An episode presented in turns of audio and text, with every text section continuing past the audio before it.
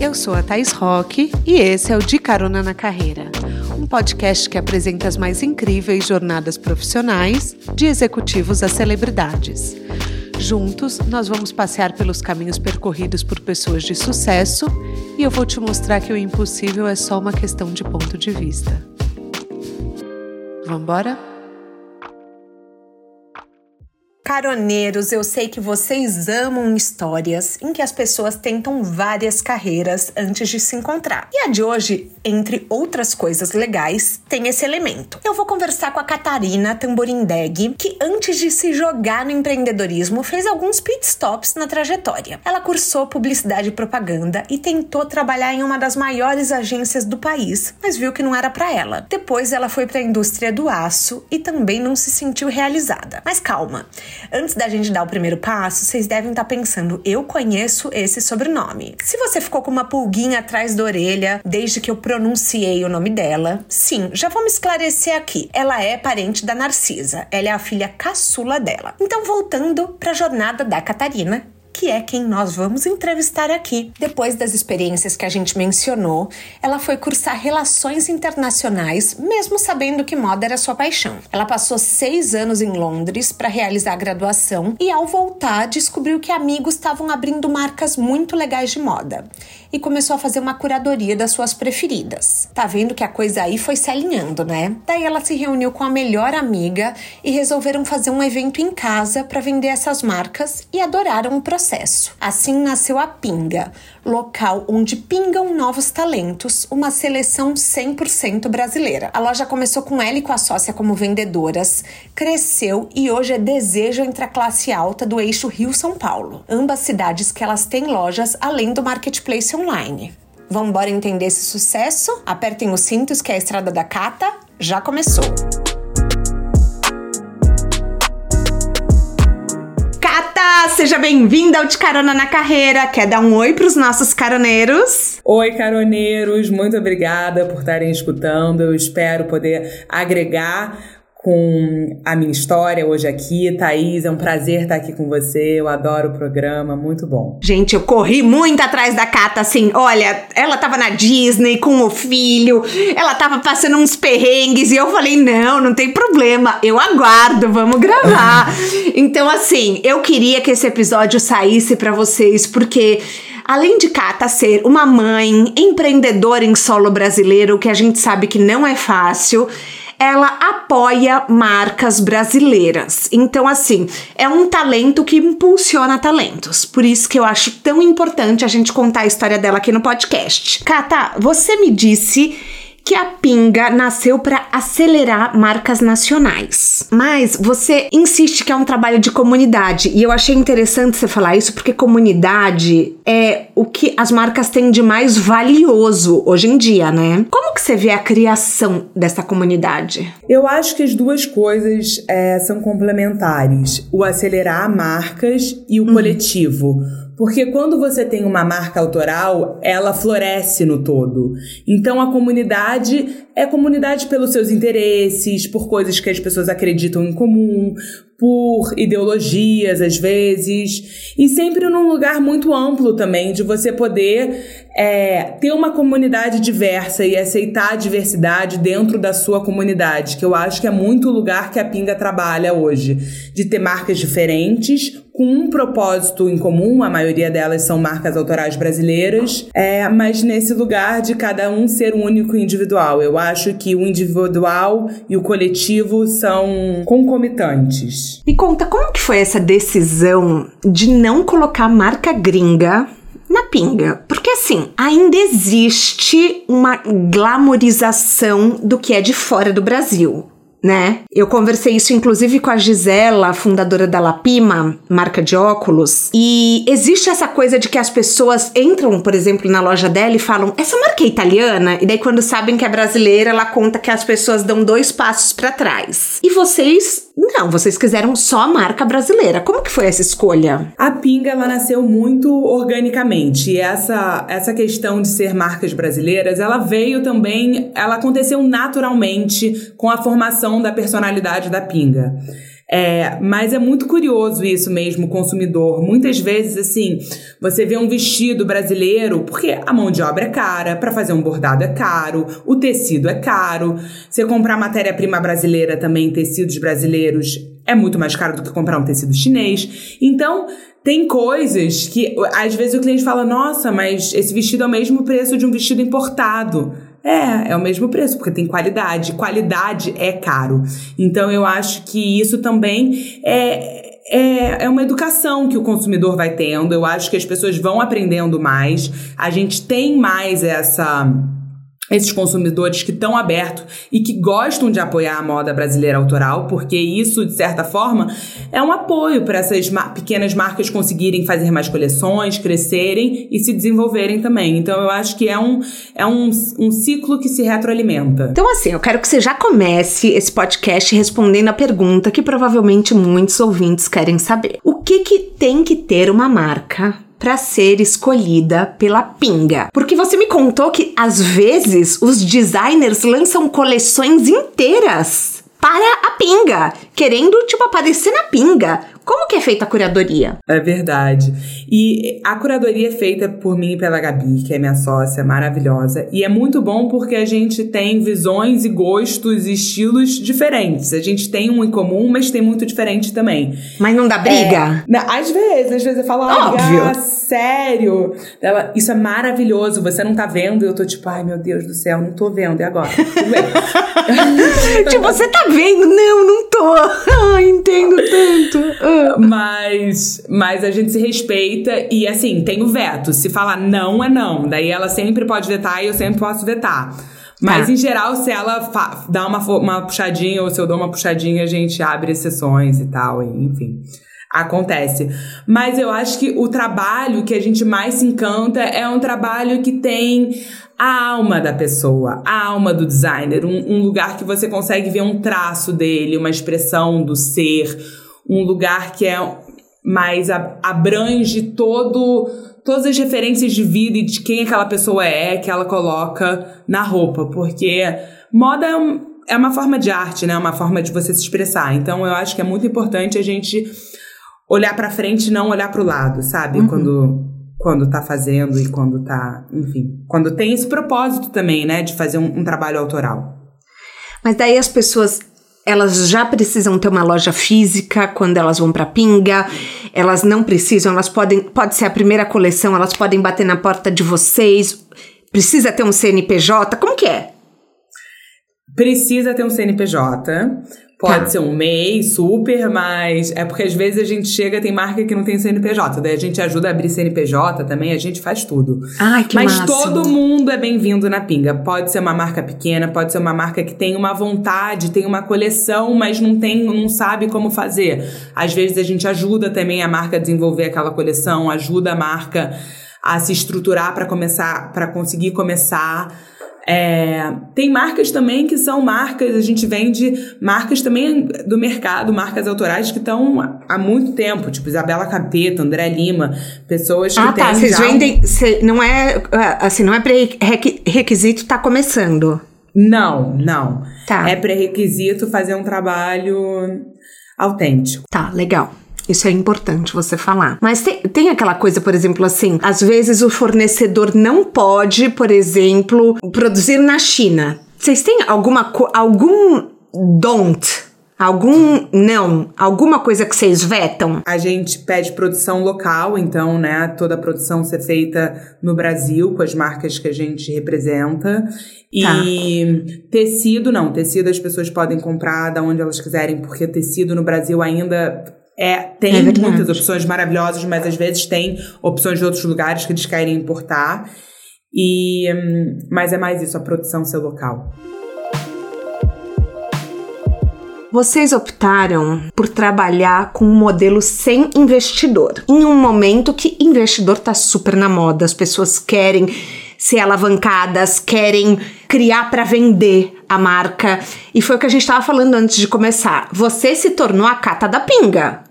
Você, no meu celular, você tá cata pinga. Então, assim, é, isso te dá mais independência, porém o crescimento é um pouco mais lento por você não ter investidor. Por que, que você escolheu esse modelo? A gente, desde o dia 1, um, a gente quis, quis criar uma empresa rentável e uma empresa sólida, que a gente fosse criando e crescendo organicamente e a gente investe os próprios os nossos lucros. Então a gente sempre reinveste o dinheiro que a gente ganha dentro da empresa.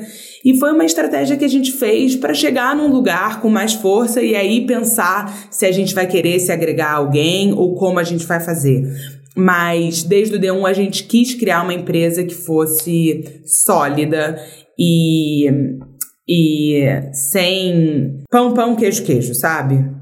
Eu, dou, eu, eu, eu faço a receita, eu entrego o serviço, eu dou o lucro, eu caminho, eu faço as notas de entrada, eu faço as notas de saída, eu faço tudo certinho. Uma empresa que funciona para depois pensar como que a gente vai e quem a gente vai se associar. Eu acho muito legal a gente falar que o primeiro funcionário que vocês investiram foi um financeiro. Porque eu não investi num financeiro e, obviamente, não foi a melhor escolha, tá? Então, vou te contar.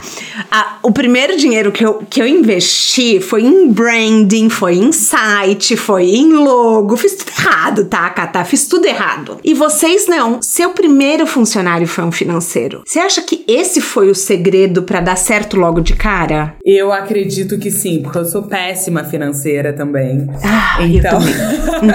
ah, Maria, eu também. É, de fato, esse é um grande desafio para mim. E a Gabi também não é, não é especialidade dela. Então, a gente ter a Rosana, que é a nossa diretora financeira, que tá com a gente até hoje desde o dia que abriu, fez, toda a, diferen fez toda a diferença para a gente conseguir emitir todas as notas, para a gente conseguir atender todos os clientes, para a gente conseguir fazer o fluxo de caixa.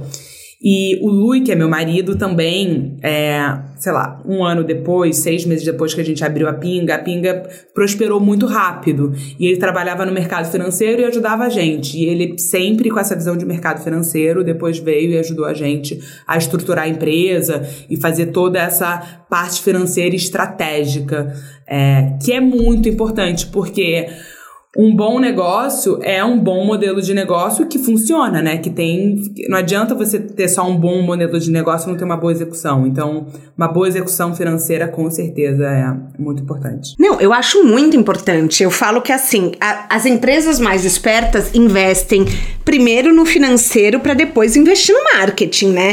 Só que às vezes, por conta das redes sociais, a gente meio que perde essa prioridade, a gente muda de prioridade, a gente fica achando que tem que pagar influência influencer que tem que fazer post patrocinado. E isso, inclusive, eu acho muito legal a gente contar para os caroneiros que vocês nunca fizeram. Quer dizer, não post patrocinado, é contratar influencer. E inclusive vocês nunca pagaram matéria em revista. Como que tanta gente bacana então posta sobre a pinga? Porque é muita gente bacana falando. Eu, eu acho que foi uma, foi uma construção da marca e é muito legal. E a gente tem muita gratidão, na verdade, por todo mundo que ajudou a gente durante esse processo.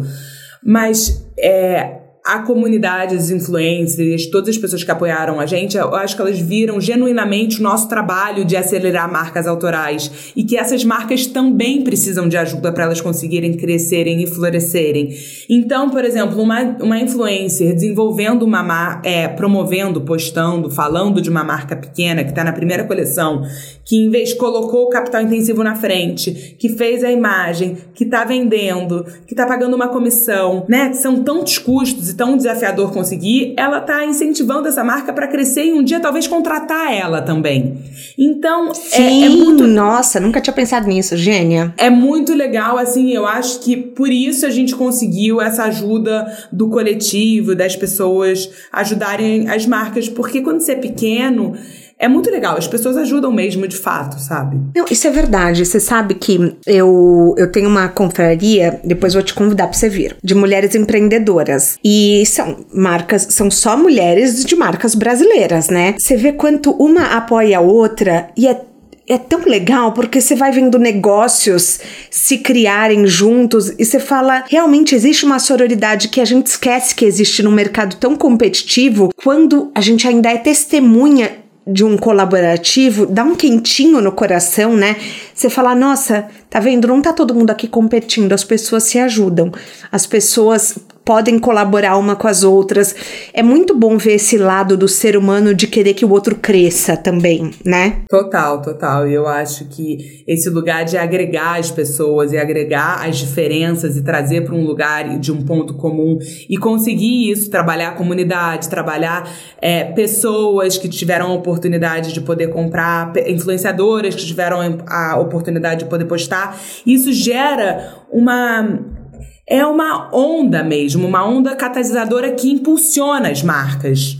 Sim. a quererem, porque é difícil empreender, né? É difícil você criar uma coleção, colocá-la de pé, pagar a costureira, comprar o tecido fazer a produção, tirar a foto boa, fornecedor entregar, porque às vezes o fornecedor Exato, some. Sim. Some. Já escutei tecido, de tudo aqui nesse podcast. Tecido que era um tecido depois fica ruim na modelagem que você fez, você não sabia, enfim, né? Dá, tem, tem muita coisa que dá ruim no meio do processo. E então é uma resiliência, é muito legal. Vocês se posicionam como mercado de luxo ou não? A gente, boa pergunta, excelente pergunta. A gente se posiciona, acho que como um luxo brasileiro assim.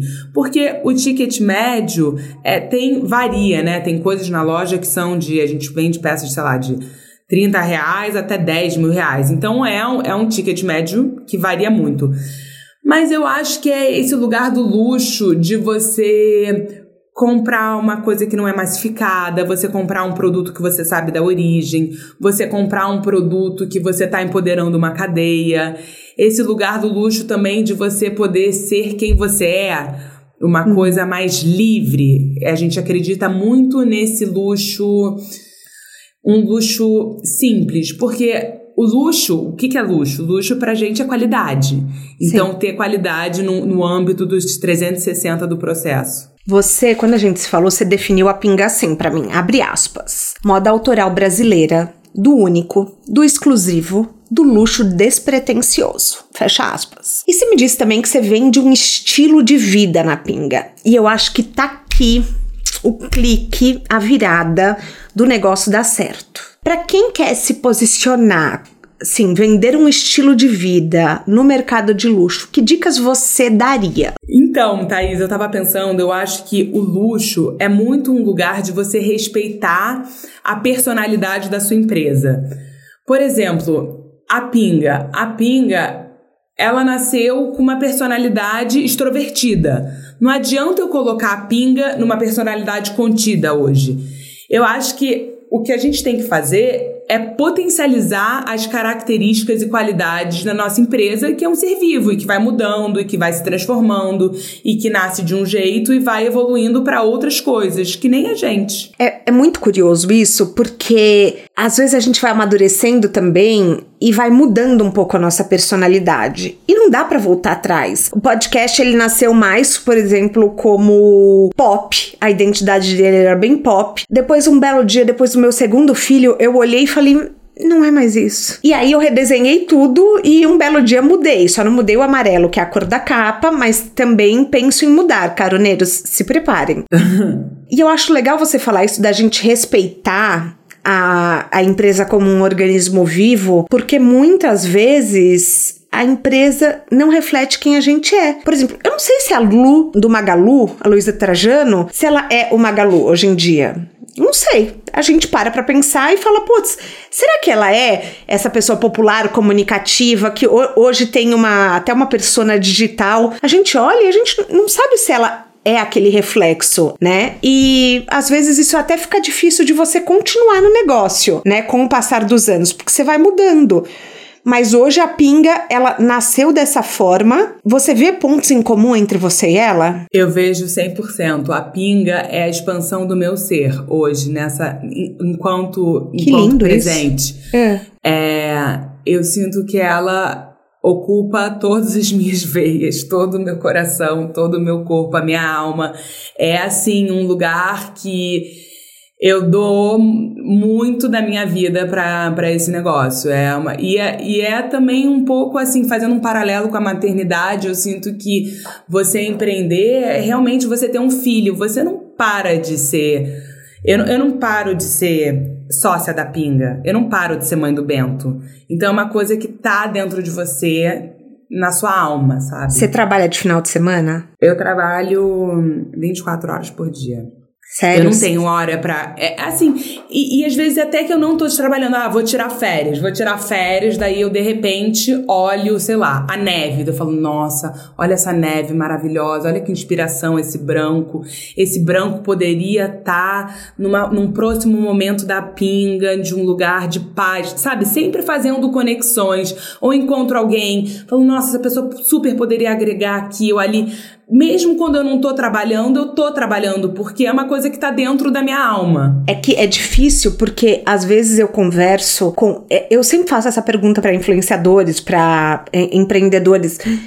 E a resposta é sempre a mesma: trabalho de final de semana. E eu fico com medo, porque eu falo assim: eu não quero romantizar também ser workaholic. Mas você já chegou em algum momento que você achou que você fosse ter um burnout? Ah, eu tô quase nesse momento. Eu tô super agora no momento me cuidando, cuidando da minha saúde, fazendo yoga, fazendo meditação. É, a questão, eu acho que assim, a questão do tempo é uma questão muito desafiadora para o empreendedor, para o empresário, para a pessoa que trabalha. Porque como a gente concilia o nosso tempo, né, em, em, em dar o melhor que você pode para o seu trabalho, em dar o melhor que você pode para sua família, para seus amigos, para tudo aquilo que te importa na vida. Eu acho que é um grande desafio, assim, e é um grande desafio da minha vida aí o tempo. Com certeza. Você falou isso para mim, eu achei tão profundo quando a gente conversou a primeira vez para reunião de briefing. Você falou: "O tempo é o meu maior desafio". É. Caramba, e é muito profundo isso, porque é, é a única coisa que a gente não pode comprar. O Bill Gates, é, no documentário dele, aparece a assistente pessoal dele e ela fala: Eu cuido da única coisa que o dinheiro dele não compra o tempo. Perfeito, é sobre isso. É, é muito louco, né? Porque você começa a olhar e você fala, eu não tenho o suficiente para dar para todo mundo que eu desejo. Então, assim, o quanto eu posso estar com meu filho e ser um ser produtivo, né? Exato. E, e, e também entender e se permitir a ter um ócio criativo. A gente precisa se restaurar e se permitir restaurar. Porque ninguém rende cansado, exausto. Principalmente quem trabalha com criatividade, que nem você, né? Exato, então assim, ah, às vezes, tipo, ah, eu preciso tirar um período off do meu dia, eu preciso fazer isso que vai me fazer bem. Faz muito melhor do que gastar o seu tempo em algo que não seja assim, sabe? Tão, tão valioso. Eu acho que a gente tem que sempre pensar em como investir o tempo. Você tem fomo de ficar longe do celular? Fomo para as pessoas saberem, caroneiros, é uma tradução do inglês de é numa sigla que é Fear of Missing Out, que é um medo de se sentir por fora. Você sente isso, por exemplo, quando você tá sem celular? Eu sinto. Eu sinto vários fomos, mas não sinto, eu sinto uma liberdade enorme sem meu celular. Jura? Assim, juro, juro. Eu sinto o oposto. Então, assim, por exemplo, é, viajar num final de semana, largar meu celular na sexta-feira e pegar ele de volta no domingo, é para mim é maravilhoso. Você consegue ficar dois dias sem encostar no celular? Consigo, consigo. Agora, o vai daí me dá uma ansiedade louca, porque domingo eu preciso trabalhar todo domingo à noite. Assim, uhum. às seis da tarde, sete da tarde, eu amo resolver todas as minhas pendências, responder todos os meus e-mails, zerar todos os WhatsApps. É uma grande felicidade, mas também é uma grande felicidade largar o celular um dia e falar, ai, tchau. Porque Caramba. eu também tenho uma questão que a minha vida particular, a, minha, a pessoa jurídica e a pessoa física, os dois são no meu WhatsApp. Então eu tenho mensagem da minha mãe, mensagem dos meus amigos, mensagem do trabalho, mensagem, sabe assim, do tudo estoque, junto. grupo, tudo junto, tudo junto, tudo misturado. Nossa, isso deve dar uma ansiedade, porque eu, quando eu tenho muito WhatsApp para responder, eu fico meio eu falo, ai, caramba, lá vou eu, sabe? É, eu coloco meu celular no modo avião, respondo tudo e depois ligo. Todo dia eu faço isso umas duas vezes por dia, pra zerar. Sério, boa, boa dica. Gostei. Mas mesmo assim eu não zero e eu coloco lá, respondo em 48 horas. Boa. Pra também não. É, é Porque é também, hoje em dia, você tem essa urgência do celular, que, claro que é, coisas que são urgentes, pega o telefone e liga, mas a gente não liga para ninguém. Eu me sinto até constrangida de ligar para alguém, pegar eu o também. telefone e ligar. Acho eu que é uma invasão, assim. É, mas... parece que você tá invadindo espaço alheio, né? É bem é. isso mesmo. Mas quando, se é importante, se é urgente, merece uma ligação. Merece, é verdade. Você me disse que você queria trazer para o seu trabalho o que você gosta na sua vida pessoal. Falando dessa mistureba de vida pessoal com vida profissional. Como que a gente pode aplicar isso no dia a dia do empreendedorismo? Para é, para não ser utópica, é claro que tem coisas chatas em todos os trabalhos, né? Não adianta começar a falar, ai, porque mas assim, eu acredito que é muito importante quando, ainda mais quando você empreende você ter paixão por aquilo que você faz, porque você vai passar tanto tempo fazendo aquilo e é, e é um lugar tão importante na sua vida, porque para o negócio dar certo, você tem que investir muita energia e muito tempo e muita dedicação. Então é muito importante fazer algo que você goste e que seja prazeroso. Se ilude quem fala que o empreendedor trabalha menos. É. Eu não canso de repetir isso aqui, mas assim, é, o empreendedor trabalha muito mais e o empreendedor não pode largar a caneta, que é uma coisa que eu amava no corporativo, é do tipo, quer vender suas férias? Não, não quero, quero tirar 30 dias, quero largar a caneta e daqui a 30 dias a gente fala Beijo, amores! Fui! Então, assim, esse era o melhor momento de quando eu tinha carteira assinada. Largar a caneta. E no empreendedorismo, isso não rola, né, Cata? Não, não existe, não existe. É, não existe. É E a gente nem quer, né? Nem quer, você nem consegue, nem é uma é. possibilidade. Assim, a possibilidade é isso, largar o celular um dia, mas assim, isso já é um grande luxo e quanto que você se pode dar um luxo desses. Mas eu acho também que você pode empreender de tamanhos e formas e ambições diferentes. Às vezes você pode fazer um negócio menor, uma venda pequena no Instagram, que você vai conforme a demanda, e aí você vai também se moldando aquilo que você quer com mais qualidade de vida.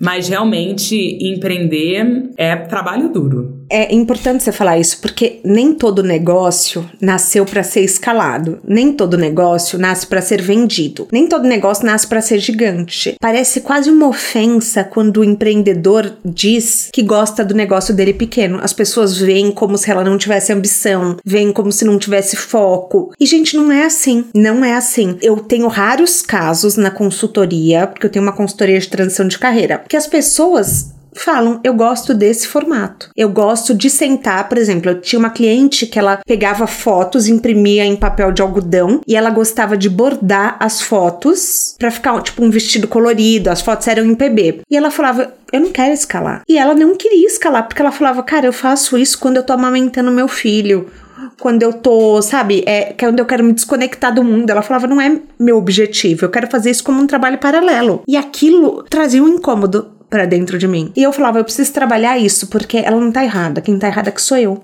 Eu que Perfeito. cresci num mundo de capitalismo, num mundo de que temos que escalar, temos que vender, temos que bombar. Crescer, crescer. Exatamente. Ou você, ou você, cresce ou você é comido, né? É uma, é uma coisa assim, uma coisa, uma construção social que você acredita nesse crescimento. E, e realmente é, é, é maravilhoso você poder entrar em contato com o mais profundo seu e perceber e aceitar. Porque a sociedade em si, ela já faz isso. Ela já te cria um pré-molde que você tem que ser grande, que você tem que ser bom, que você tem que ser bonito, que você tem que ser... Esses, esses estigmas que a gente tem que ir tirando essas máscaras sociais e, e descascando a cebola para saber o que, que precisa, o que, que tá dentro da cebola. Porque... E, e entrar em contato, de fato, né, com... com com aquilo que a gente se pretende a fazer. Muitas Eu imagino marcas... que você, você lide muito com essas angústias do empreendedor, né? Muito. E quando as marcas pequenas que têm um poder enorme, você fala, nossa, essa pessoa é tão criativa, ela é tão brilhante, ela poderia escalonar esse negócio. E você vê que é isso, ela não quer, ela quer fazer pequeno, ela quer ter qualidade de vida, ela quer fazer um dinheiro, mas ela não tem ambição de ser milionária, ela quer e, e tá tudo certo, né? E eu acho que é, eu sinto às vezes também desafio em falar, ai, tudo bem, a pessoa quer fazer uma produção muito pequena, que você sabe que poderia vender muito mais. Então, é respeitar as diferenças e, e ver a beleza disso, porque é muito bonito também a pessoa conseguir ser fiel a, a, a, aquilo que ela se propõe a fazer, né? É muito potente. Chega, é. chega até a ser maluco no mundo de é. hoje com tanta regra. Você conseguir respeitar os seus valores, a sua intuição. É, e, eu, mas eu acho, você sabe que na pinga eu vejo muito vocês respeitando a intuição de vocês em questão de DNA. Em questão assim, é, eu vejo que vocês são algo fresh, uma vibe leve. Eu não vejo vocês, por exemplo, cedendo a grandes corporativos. Eu não imagino vocês uma mega indústria, eu imagino uma empresa muito humana. Existe uma luta para manter esse DNA ou é algo natural? É, é uma grande família, Pinga, assim, é uma empresa que não tem muita hierarquia, é uma empresa que tem, é, as pessoas, é, é bem bem cooperativa, as pessoas se ajudam muito. Como começou também num lugar onde eu e a Gabi, a gente era vendedora, a Gabi, minha sócia, eu e ela, a gente era vendedora, o Dui vinha e ajudava a gente no financeiro. Começou muito pequeno e foi crescendo organicamente. Tem uma construção familiar, assim, onde a gente sente que a gente pode contar com, com com os nossos colaboradores em um outro lugar, assim, um lugar é, de coração. Muitas pessoas já passaram pela Pinga também, funcionários. A gente sempre tem uma, um carinho enorme por todo mundo que fez parte dessa história, assim. Quantos meses demorou para vocês ficarem no zero a zero? Para vocês pararem de botar dinheiro? Você lembra? Olha, a gente é, teve o nosso investimento de volta no primeiro mês. Você acredita nisso? No primeiro mês? Foi, a gente abriu e foi uma, foi uma loucura. A gente vendeu muito bem e a gente conseguiu o retorno no primeiro mês do negócio. E demorou para vocês tirarem um salário? Demorou. A gente começou tirando, sei lá, me lembro, mil reais. Aí daí, uhum. daí foi subindo, mas a gente foi Sim. começando a tirar o dinheiro conforme a empresa foi crescendo. Tá, vocês não se adiantaram aí, assim e já pegaram retirada? Não, zero, zero. Pelo contrário. Como o Lu é do mercado financeiro também, que é o nosso sócio é o nosso sócio que cuida da parte financeira, a gente funciona. Uh, a gente tira salário baixo e aí a gente vai distribuindo conforme os lucros. Tá. Então a gente é, é, também muito motivado com uma cenourinha lá na frente. Aham, uhum, sei. Não, mas e, e, esse é um modelo muito que funciona para os empreendedores, mas às vezes causa ansiedade nos mais metódicos. Eu sou uma pessoa muito metódica, por exemplo. É, é uma ansiedade de você não saber, enfim, mas é a vida do empreendedor, né? É, exato, exato. As pessoas consideram, Kata, o mercado da moda um mercado saturado, difícil de entrar. Vendo tantos designers atuando, você consegue notar de repente um padrão de um perfil de sucesso? Tipo assim, o que uma marca precisa ter para bombar? Ah, eu, eu acho que assim, é saturado, mas não é. Se você entra com um produto original e com uma proposta, com um propósito, eu acho que tem muito espaço. Muito espaço. Sempre tem muito espaço para aquilo que é bom, aquilo que é verdadeiro. Eu acho que para uma marca bombar também, você precisa ter uma consciência do seu processo, da sua cadeia, é, sua cadeia de produção. Então, o tecido ter qualidade, a costura ser boa, é, o cronograma de lançamento é uma coisa muito importante. Alô, alô, marcas novas. Nossa, jura? Nunca parei para pensar nisso. Uh. Juro, porque é quando você é uma marca pequena, você não tem, você não faz tanto calendário. Só que o calendário no varejo ele é super importante, porque ele dita os gaps. Então, por exemplo, se você lança em início de fevereiro, tem uma, talvez tenha uma sede aí, porque não tem muito lançamento ainda, tá muito ainda no sale.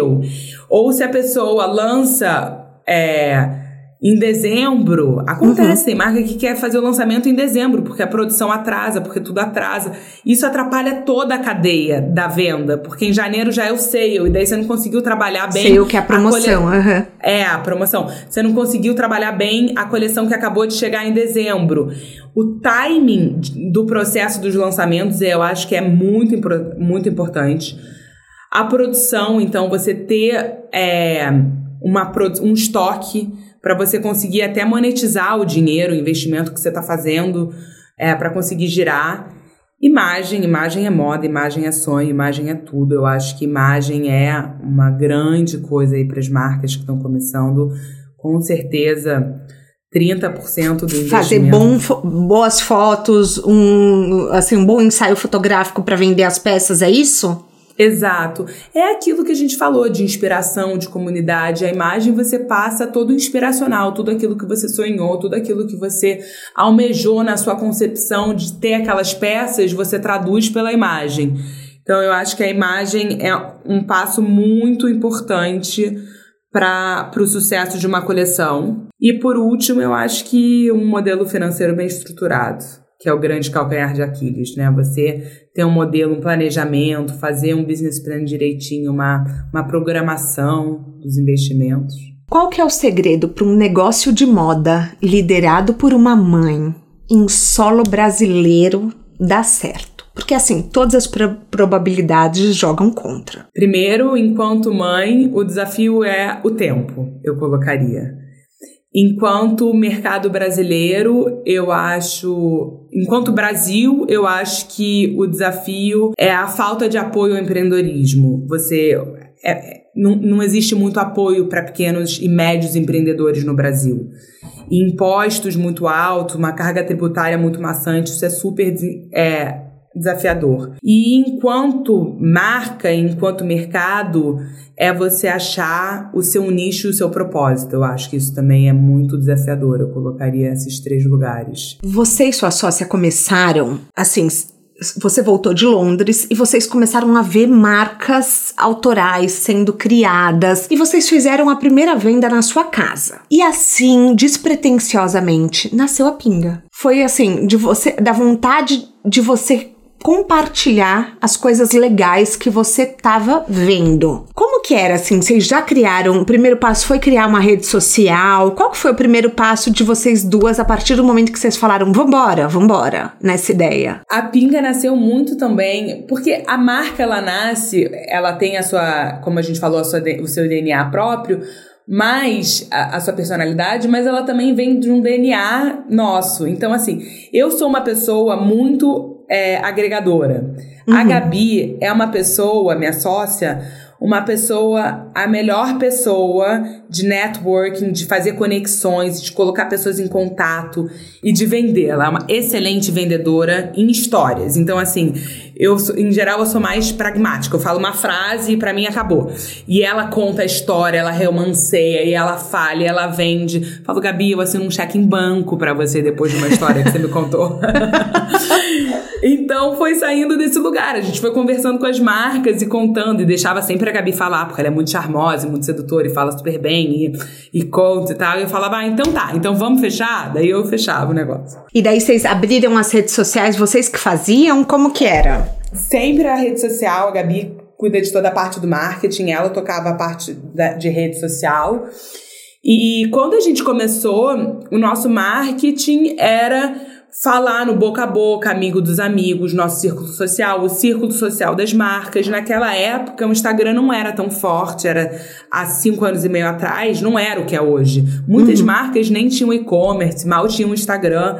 Então, assim, a gente passou pela pinga também por essa revolução tecnológica que aconteceu, ainda mais forte agora depois da pandemia. Você se considera uma pessoa super reservada. Inclusive, você me disse que quando a gente conversou que você não levava o menor jeito para rede social. Hoje tem uma crença de que para o seu negócio crescer, você precisa ser uma pessoa pública. O que, que você acha disso? Assim, eu acho que a rede a, a, rede social ela move montanhas, é um lugar poderosíssimo. Eu acho que é um trabalho muito arduoso, é um trabalho, eu admiro muito as pessoas que fazem, as blogueiras, porque é muito trabalho para re, realmente você conseguir fazer o conteúdo, editar e fazer tudo certo. Mas eu também acho que você pode empreender e não e, e, e, e não optar por não fazer também. E porque é um trabalho com um bom modelo de negócio e, e, trabalhar na parte mais operacional do seu negócio também dá frutos, sabe? Eu, eu, uhum. eu venho nesse lugar de, de entender que, para mim, é uma dificuldade, por exemplo, postar ou colocar muitos looks ou ter essa recorrência. E eu vejo que, por exemplo, no meu dia a dia, às vezes eu começo, eu acordo, daí eu vou, daí eu tô com meu filho, depois eu vou para uma reunião, depois eu faço Acabou o dia, esqueci de postar, nem sei o que, que eu, eu tinha que assim postar. Assim uhum. e, e eu falo, gente, eu poderia ter trabalhado esse conteúdo? Poderia, mas eu não consegui. Então a gente tem que entender também que a gente não consegue tudo e que tudo bem, sabe? E que e que tem gente fazendo esse trabalho muito bem feito. Você tem uma mãe que ama redes sociais. E é super curioso, porque conhecendo você, quando a gente se conheceu, você mega low profile. Como que você lida com a exposição dela? Ah, é minha mãe é essa potência, né? Essa mulher muito forte, muito carismática. E é maravilhoso ser filha dela, realmente é uma loucura, porque a loucura que ela passa é a loucura que ela é, assim, 360 dias, 365 dias por ano. Mas eu, por muito tempo eu tinha um pouco assim, ai, vergonha, ficava tímida. Mas eu acho que a gente vai crescendo, vai fazendo análise, vai sabendo que ela é ela, que você é você, que as coisas são separadas. E hoje eu tenho muita admiração por todo o trabalho dela, toda a trajetória dela. E, e, a gente se dá super bem, mas é, é, é, bem diferente. Eu e a minha mãe, nós somos pessoas bem diferentes. Mas eu acho que vocês têm uma coisa que a Pinga também tem, que é uma uma vibe fresh, meio assim, garota carioca. Eu não sei explicar, mas eu vejo uma leveza na pinga que eu vejo nela. Tem, ela te dá dicas de negócios? Ela é a melhor marketing que eu já vi em toda a minha vida. Ela é a melhor é... garota propaganda da pinga, não, né? Ela é a melhor por garota propaganda. Ela chega em todos os famosos e pede para eles tirarem foto com a sacola vazia da pinga. Por favor. por favor, você tira uma foto, não tem nada dentro. Depois ela fala: Eu preciso mandar um presente pra Ivete Sangalo, porque porque eu mandei ela tirar uma foto e não tinha nada dentro da sacola. Por favor, me ajuda agora. Ou ela sempre fica, vamos mandar presente para sei lá quem, ou para fulano, ou para ciclano. Ela tá sempre trabalhando, ajudando a gente em toda essa área. Faz toda a diferença ter minha mãe do meu lado nesse lugar, porque é um lugar genuíno para ela. Ela faz isso com muita naturalidade, com muita facilidade. Então, é, é, é. muito fácil para ela, né? Porque assim, ela é rainha do meme na internet e da viralização. O que é o sonho de todo mundo. Quando uma pessoa sonha em viralizar uma vez, ela viraliza semanalmente. É tudo que ela faz quebra barreiras e cai na boca das pessoas. Você já pediu para ela criar um meme pra pinga? Não, pelo contrário. Eu fico tipo, para de postar pinga, você tá postando demais. Não precisa fazer isso. Não precisa, porque é, é tanta intensidade que eu fico num, num lugar de oposto, sabe? Mas Sim. eu sou muito grata por ela fazer o, o, esse trabalho todo pela Pinga e por ser essa bandeira pra gente e super levar pra todo mundo. Mas eu fico assim, mãe, não precisa, você não tá ganhando para isso. Tipo, foca no seu negócio, no seu trabalho, não precisa. Mas mãe é mãe, né? Não tem jeito. Mãe é mãe. Imagina, é. porque a realização, você sabe, você tem filho, a realização é você ver seu filho realizado. É. Então, para ela, deve ser tipo, nossa, a marca da minha filha, que orgulho, quero mostrar para as minhas amigas. É, é mãe, não, é postura daí, de mãe. E quando a pessoa é muito famosa, ela não conhece muito, ela fala que é dela. A pinga é minha, aposta, por favor. Ontem ela falou. Ontem ela tava no Copa, ela falou, Jade Picon, eu, é, posta a pinga, é minha pinga, por favor. Daí aparece Ai, a Jade Picon posto fofa. E é dela também, óbvio. Mas ela fala que é dela também pra gente conseguir. Ela faz de tudo, maravilhosa. Ah, é, é muito legal isso. É, é porque às, vezes a gente olha.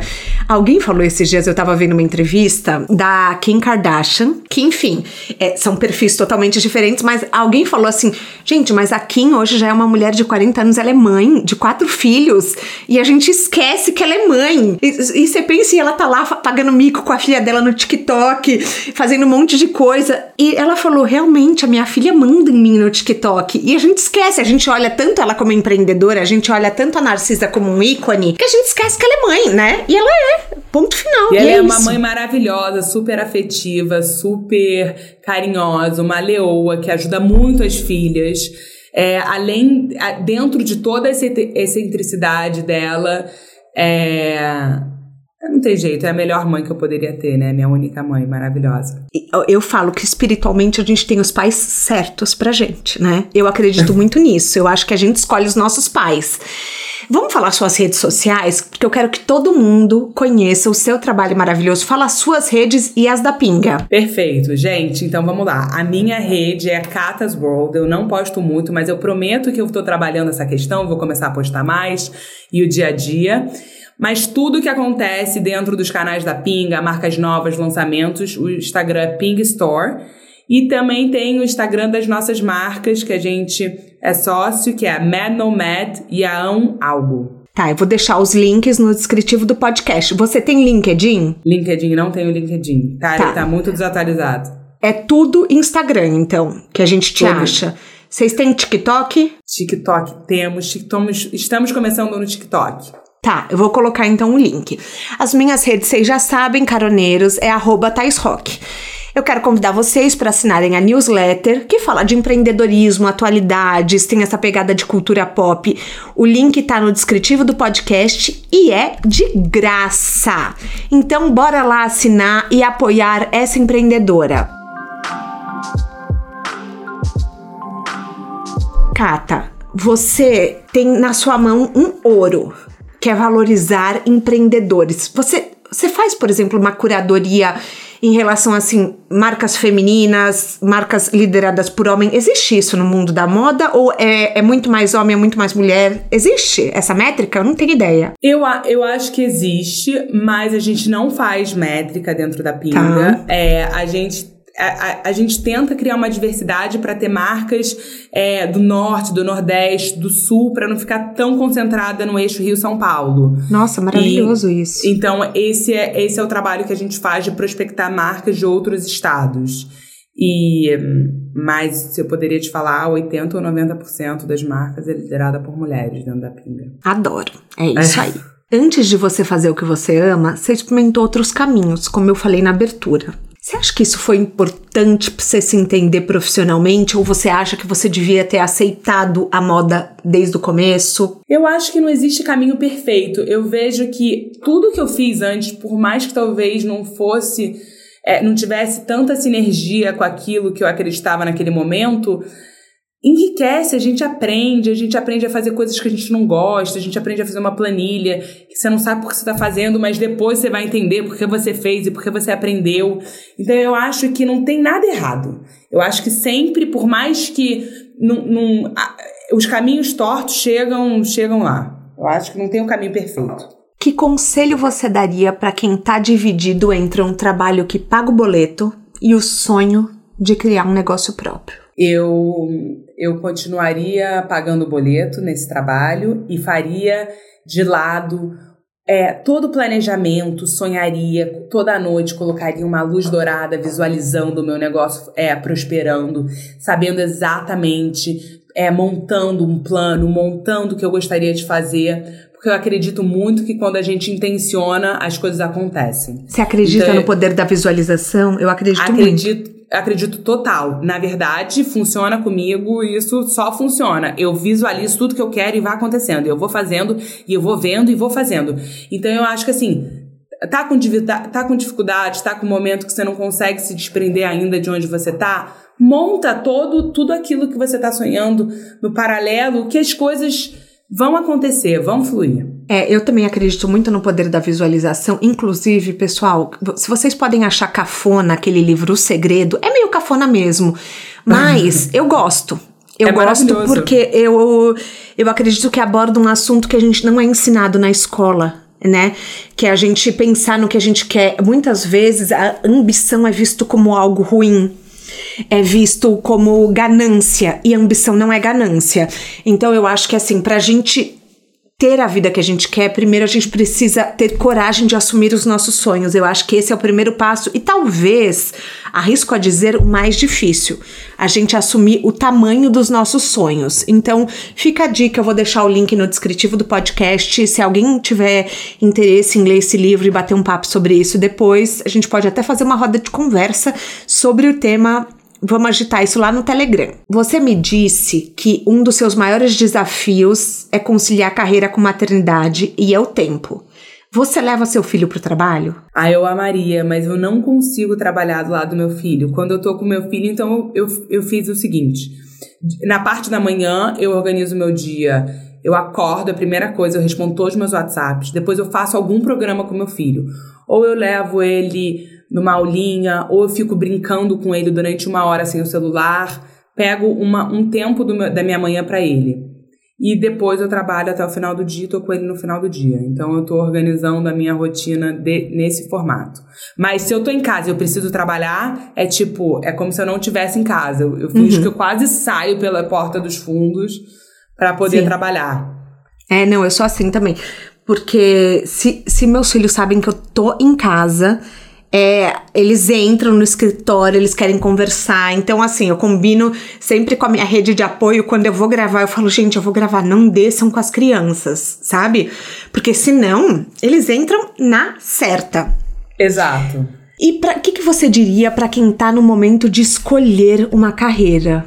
Que tá na graduação, não é o nosso público-alvo, mas eu imagino que, assim, essa hora é, é desafiador. Você escolheu relações internacionais e você mudou depois. Você teria escolhido RI? Ah, eu, eu teria escolhido de novo, porque foi uma faculdade que, por mais que eu não use assim no meu dia a dia, ela, ela me agregou em muitas referências. Foi uma faculdade que ela cultura muito, ela dá, ela dá uma visão de história muito legal.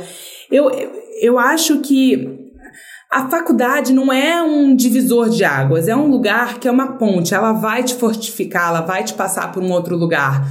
Mas eu acho que depois que a gente sai da faculdade, a gente também aprende tão mais, né? Tem uhum. tantas outras coisas. E a faculdade é uma base. Então eu não teria tanto medo de, er de errar, assim, de, de ir na, na intuição da faculdade. O que, que é sucesso para você? Ai, sucesso para mim é tá em paz no coração, tá feliz, fazer o que você ama e as coisas darem certo. É, é ter amigos, é aproveitar o momento do aqui ou agora, porque a gente nunca sabe o que pode acontecer amanhã. Então é a paz de espírito. Para mim, sucesso é paz de espírito, tá feliz e tá bem. A gente tem um quadro aqui que chama Pneu Furado que é assim: toda estrada tem seu erro, e às vezes esse erro ensina mais do que um MBA. Qual foi um erro que, que no final foi bom profissionalmente para você? Quando a gente começou a pinga, a gente é, é muito forte físico no físico e a gente demorou muito para entrar no digital. E isso eu considero um erro. É, mas foi bom no final porque a gente conseguiu ter tempo para amadurecer, para entender quem era o nosso cliente, com quem que a gente estava falando, para quem que a gente gostaria de falar. Então, às vezes uma coisa que começa com erro, às vezes pode ser um acerto no final também e, e, e dar uma diferença de caminho. Cata, a gente chega ao fim da nossa carona. Eu queria te agradecer muito a sua disponibilidade e assim, agradecer o trabalho que você faz por tantos empreendedores brasileiros, por tanta gente que cria no mundo da moda e que busca um espaço. Thaís, muito obrigada por estar me recebendo aqui. É um prazer poder compartilhar esse trabalho e é uma coisa que a gente faz de alma, de corpo e alma, então é muito uma alegria poder ter o reconhecimento dele e poder dividir com vocês. Eu espero que eu tenha agregado e tenha feito, feito alguma diferença. E é isso. Muito obrigada, amei. Se você chegou até aqui e gostou do tema de hoje, eu recomendo o episódio da minha super amiga Patrícia Bonaldi, que impulsiona a moda brasileira e capacita costureiras na fábrica dela, e também da Gisela Assis, fundadora da Lapima, uma marca de óculos escuros, que foi um episódio até recente. O De Carona na Carreira tem a consultoria de conteúdo do Álvaro Leme, a supervisão do José Newton Fonseca, a sonoplastia edição do Felipe Dantas e a identidade visual do João Maganin. As dicas que a gente abordou aqui estão todas na plataforma, no descritivo do podcast. Bora lá no Instagram falar mais sobre o episódio de hoje? A gente volta na próxima semana com mais um De Carona na Carreira. Um beijo grande.